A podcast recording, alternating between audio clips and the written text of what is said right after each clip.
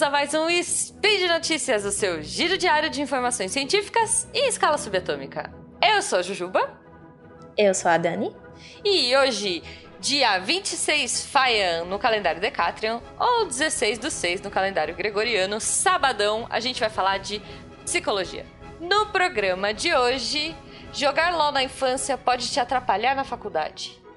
Análise do comportamento em trens japoneses. E Norman, a inteligência artificial psicopata. Speed Notícias.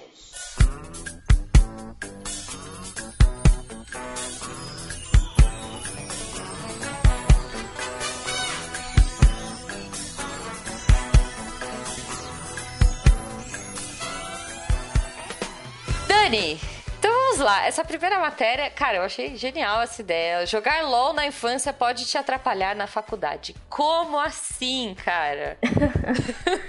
Então, né, foi feita uma pesquisa com 1.115 estudantes universitários e basicamente a ideia era verificar se as, as regras na infância para uso da tecnologia influenciavam no desempenho acadêmico na vida adulta. E aí é, eles in, não encontraram, na verdade, correlações positivas, que, por exemplo, o maior número de regras para uso da tecnologia na infância pudesse significar um melhor desempenho na vida adulta, um desempenho acadêmico. Mas regras adulta. tipo de jogo ou regras de uso de, da tecnologia? Regras de uso. Ah, e tá. definir que período do dia você vai usar, por quanto tempo, o que é que você vai fazer, de definir, por exemplo, aquela clássica. Ah, você só vai jogar videogame depois que você fizer a lição de casa. Sei. Sabe? Então, foram verificados esses tipos de regras porque acreditava-se que eles tinham uma correlação positiva com o desempenho acadêmico. Então, acreditava-se que quanto mais regrada é a questão de uso da tecnologia na infância, melhor seria o desempenho acadêmico pela questão da, das pessoas saberem lidar melhor com regras e pelo desenvolvimento do autocontrole. E aí foi deu ruim. Nós somos todos descontrolados. Quase isso, mas os resultados encontrados eles não se relacionam positivamente, então a pesquisa não encontrou essa relação positiva de quanto mais regras, mais sucesso acadêmico.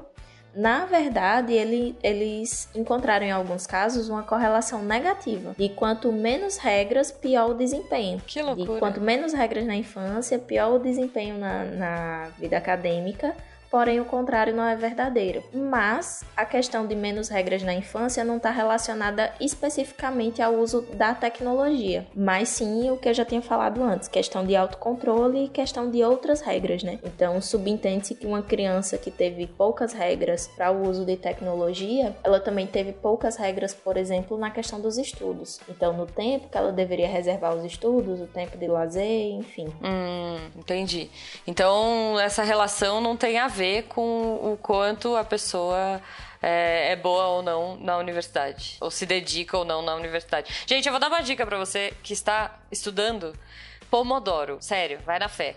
Não sei se a Dani usa. É maravilhoso. Pra mim, eu uso. me ajuda muito.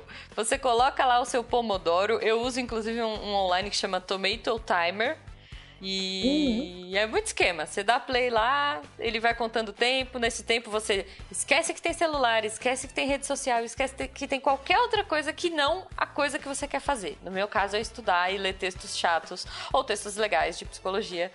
E, e focar. E depois do tempo, ele apita, você tem um tempinho de relaxar a sua cabeça, de tomar uma água, de bater um papo, de olhar o seu Twitter e afins. Então, é, apesar desse, desse estudo aí, uh, não ter mostrado esses resultados, sejam regrados na vida adulta, gente, principalmente na vida universitária, que faz muita diferença. Isso. E aí, para quem quiser desenvolver pesquisas futuras, fica ficou em aberto, na verdade, uma questão, né? Como a percepção de regras na infância se relaciona com desempenho acadêmico. Então, quem tiver aí na área da educação, quem tiver é, na área de, de psicologia do desenvolvimento e tal, e quiser estudar um pouquinho, tá aí uma ótima oportunidade de pesquisa, né? Né? A correlação entre regras na infância e desempenho acadêmico na vida adulta. Olha só, é, porque esse estudo não foi muito longe, não.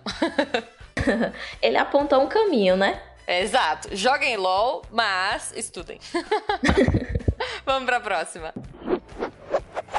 Tá, essa daqui é, surgiu, inclusive surgiu uma notícia na época que foi pro, sei lá, deve ter ido até pro G1 que tipo, ai, o Japão atrasou, na verdade ele adiantou 25 segundos, né, de, um, de uma saída de um trem, e aí ele soltou tipo um pedido público de desculpas pelo adiantamento de 20 segundos, de 25 segundos, sei lá do seu trem. E, cara, isso foi muito louco. A gente pensar aqui que, né, a gente tem mais ou menos 15 minutos, pelo menos aqui em São Paulo eu vejo muito isso no ônibus, né? Pô, é mais ou menos 15 minutos para passar. 25 segundos! Gente, é muito loucura. Qual que é essa parada de análise do comportamento? O que, que tem a ver análise do comportamento, psicologia e trem no Japão, Dani? Vamos lá, né?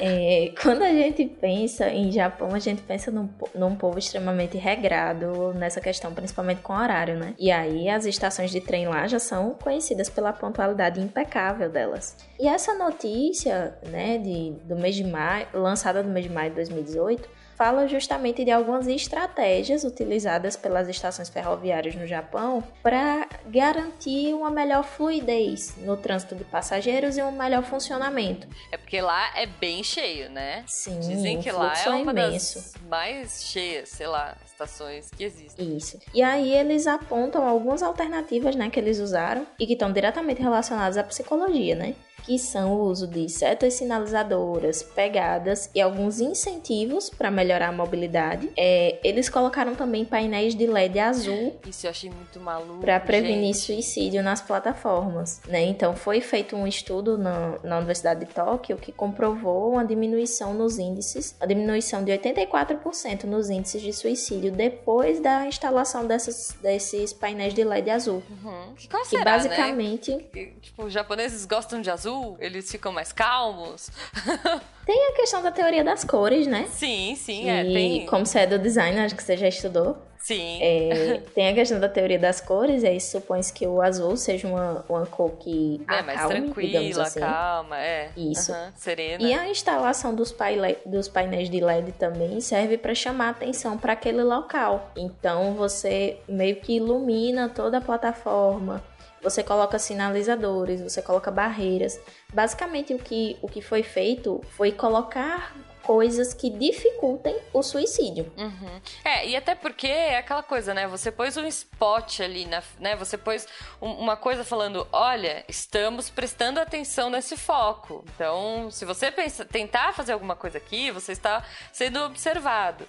O que é uma coisa meio maluca, né? É, o fato da pessoa saber que tem alguém olhando, ela não vai agir da forma que se imagina. É, porque teoricamente, se tem alguém olhando, a pessoa vai conseguir intervir. Então, uhum. se é uma uma pessoa que está pensando em tentar suicídio, acaba teoricamente né? ela iria evitar fazer isso no lugar onde tem a gente que vai impedir. Exato. E aí, criando cada vez mais barreiras, você dificulta, e aí, por dificultar, você tem todo o processo da gente de economia de esforço, né? Uhum. E aí a gente quer fazer, biologicamente falando, a gente quer fazer aquilo que é mais fácil. Exato. Então, Não, é muito legal. Quanto gente. mais dificulta, e aí teve, teve um resultado bastante expressivo, né? Uma queda de 84%. Cara, é muito grande. Aqui em São Paulo, assim, eu não sei como é que é em outros estados e em outros países dos nossos ouvintes, né? Eu posso falar aqui por São Paulo. Eles tentaram fazer um esquema uh, de você tem que descer, né? Você tem que sair pela porta direita. Então, se você tá do lado de dentro do lado de fora do, do metrô, não interessa, você tem que sair pelo lado direito. Foi um fiasco, gente. Sério, as pessoas se bananavam. Eu me banano com esquerda direita, então tô, eu tô dentro também. Mas assim, é, foi um fiasco total. E agora, o que, que eles estão tentando adotar? Que o meio do, né, que assim, a parte central da, da, das portas sejam para pessoas que estão entrando e as partes laterais sejam para quem tá saindo do, do vagão. E a princípio, pelo que eu observo, tá funcionando. Não fica aquela loucura na hora de sair, principalmente em estações muito lotadas como a Sé, às seis da tarde, por exemplo. Fora alguns outros recursos de abrir uma porta primeiro para sair e depois outra para entrar. Então é, é muito legal você ver toda essa organização pensando, né? é, em, tornar a vida da, das pessoas mais fácil e mais intuitiva. Sim, é, e no Japão isso funciona muito bem, justamente por essa questão de aproveitar o uso já intuitivo. Então, as sinalizações, todas essas coisas, foram implantadas, mas depois disso criaram outras ferramentas também. Então, é, eles fizeram toda essa sinalização para também diminuir o número de ferimentos entre pessoas que se esbarram nas plataformas. Mas isso só deu certo, digamos assim, porque já tinha um hábito instalado, já tinha um comportamento instalado de do trânsito das pessoas de não ficarem paradas nas plataformas. Então elas não ficavam paradas nas plataformas e aí a, a sinalização muitas vezes era era só complementar, porque as pessoas que já eram usuárias daquele serviço elas meio que já tinham a habilidade de se deslocar ali. E aí, um estudo de 2008 ele relatou uma redução de 25% no número dos ferimentos depois disso, sem contar também que eles colocaram todo um sistema musical para avisar da partida dos trens. Então são músicas de 7 segundos, que também foram feitas com bases em pesquisas para evitar ansiedade. E aí cada estação tem a sua música. Que legal. E é meio que criado uma sinfonia. Até pra pessoa saber, né, que estação ela tá, que é, às vezes ela tá distraída. Eu faço isso muito, eu, eu tô lendo e aí eu me distraio e de repente perdi a estação. E também é uma coisa legal para cego, né? Porque ele sabe exatamente a estação que ele tá e quanto tempo vai demorar pra porta fechar, no caso. Isso é muito bacana. É, eu, eu, se não me engano, no Japão também, eles têm isso nos semáforos. Eles têm musiquinha nos semáforos, para saber mais ou menos o tempo que vai demorar para fechar. Aqui em São Paulo a gente fica com aquele, aquele vermelho piscando que me dá gastura, gente. Eu, quando começa a piscar, eu já paro. Porque eu nunca sei se está no meio, se está no fim, se está começando. e também são ferramentas para diminuir a ansiedade, né? Então, você tem um alto fluxo de passageiros, você tem um ambiente extremamente estressor. Então, quando você coloca músicas, quando você coloca sinalizações, você está facilitando a vida daquele, daquela pessoa, usuário daquele serviço, e você facilita facilitar a vida de alguém também é uma forma de você reduzir a ansiedade no ambiente estressor, porque a pessoa não vai gastar muito tempo procurando onde é que ela tá e o que é que ela precisa fazer. Já tá meio que óbvio, porque tá bem sinalizado para onde é que ela vai. E outra coisa bem interessante é que eles implantaram também alguns dispositivos, abre aspas, anti-vadiagem, fecha aspas.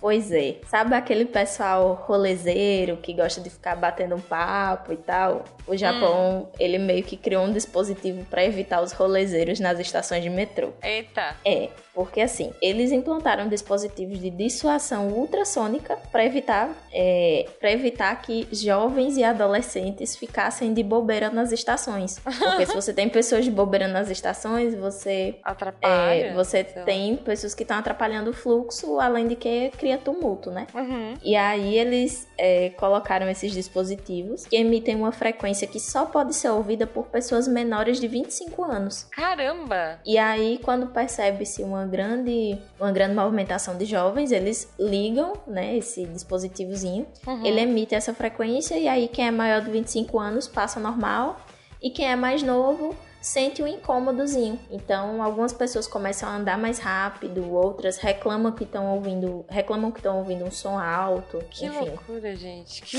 É um dispositivo de vigilância assim bem grande. É um dispositivo anti-adolescentes bagunceiros. OK. Basicamente. Vamos para a próxima. Tá, essa próxima notícia eu achei, cara, o nome da inteligência artificial já é muito sugestivo, que é o Norman, né? E ele é uma inteligência artificial psicopata. Como assim, Dani? Basicamente, né? É um grupo de, de cientistas criaram inteligência artificial, o Norman, com base em Norman Bates. Oh. Esse mesmo, do Psicose. tá, tá, tá, tá. Musiquinha da Psicose, editor.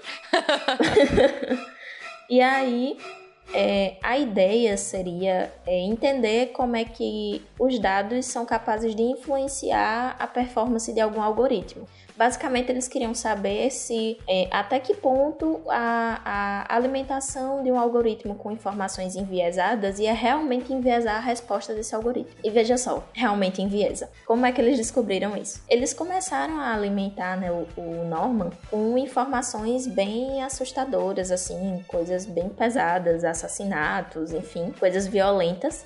E depois eles submeteram essa inteligência artificial ao teste de Rorschach, que é Qual aquele que é? aquele dos borrõezinhos de tinta. Ah, Você tem sei. várias folhas com os borrões de tinta diferenciados e aí é, eles apresentavam as imagens e pediam que a inteligência artificial descrevesse o que, ela, que ela- o que era que ela estava vendo. Basicamente, o teste de Rorschach ele é um teste é, expressivo da personalidade. E aí, por que que é importante dizer isso? Um teste expressivo da personalidade, ele vai indicar fatores componentes da sua personalidade. Isso parece um pouco óbvio, mas no caso do, do Norman, é do Norman, a inteligência artificial, é interessante falar sobre isso porque, assim, como essa inteligência artificial ela foi alimentada com é, conteúdos, digamos assim, mais violentos, mais assustadores, é, consequentemente o que ele iria expressar como personalidade seriam esses mesmos conteúdos violentos e um pouco perturbadores, já que foi aquilo que ele teve contato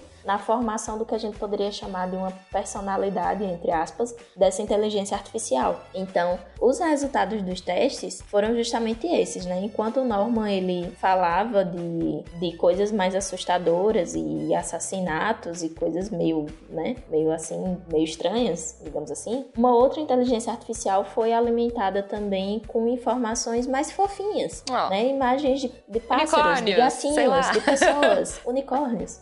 E aí eles compararam as, as diferenças de resposta. Como a gente pode imaginar, é, uma inteligência artificial que teve, um- teve informações mais violentas, digamos assim, vai expressar também uma personalidade, digamos assim, mais violenta, enquanto a outra é, expressava coisas um pouco mais fofinhas, né? E aí essas respostas elas podem ser conferidas no site feito pela MIT para apresentar, né, o, o Norman. E aí eles, esse estudo ele serviu para mostrar realmente que o tipo de dado que você usa para alimentar a inteligência artificial acaba sendo bem mais importante, digamos assim, do que propriamente aquilo que ela expressa, né? Então, isso é fundamental na hora de você pensar sobre processamento de dados. Se você é, alimenta, alimenta isso com dados enviesados, com certeza a sua resposta vai ser completamente enviesada. Olha só, então a, a dica que a gente tem desse episódio e a, a, sei lá, moral do, do He-Man aqui, galera, espalhem mais amor pela internet, porque se as inteligências artificiais dominarem tudo,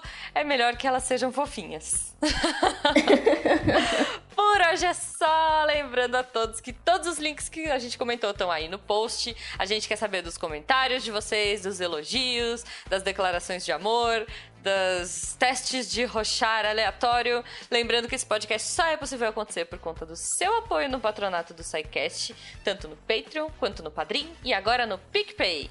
Um grande abraço, espalhem unicórnios e amor na internet e, sei lá, deixem as inteligências artificiais felizes.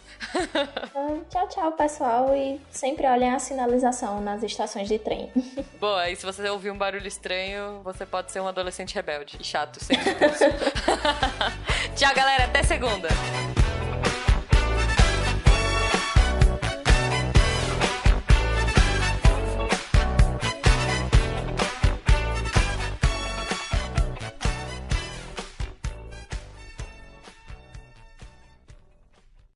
Você já respondeu? Então pode ignorar. Se não, censo 2018 do SciCast. Link no post. Edição por Felipe Reis.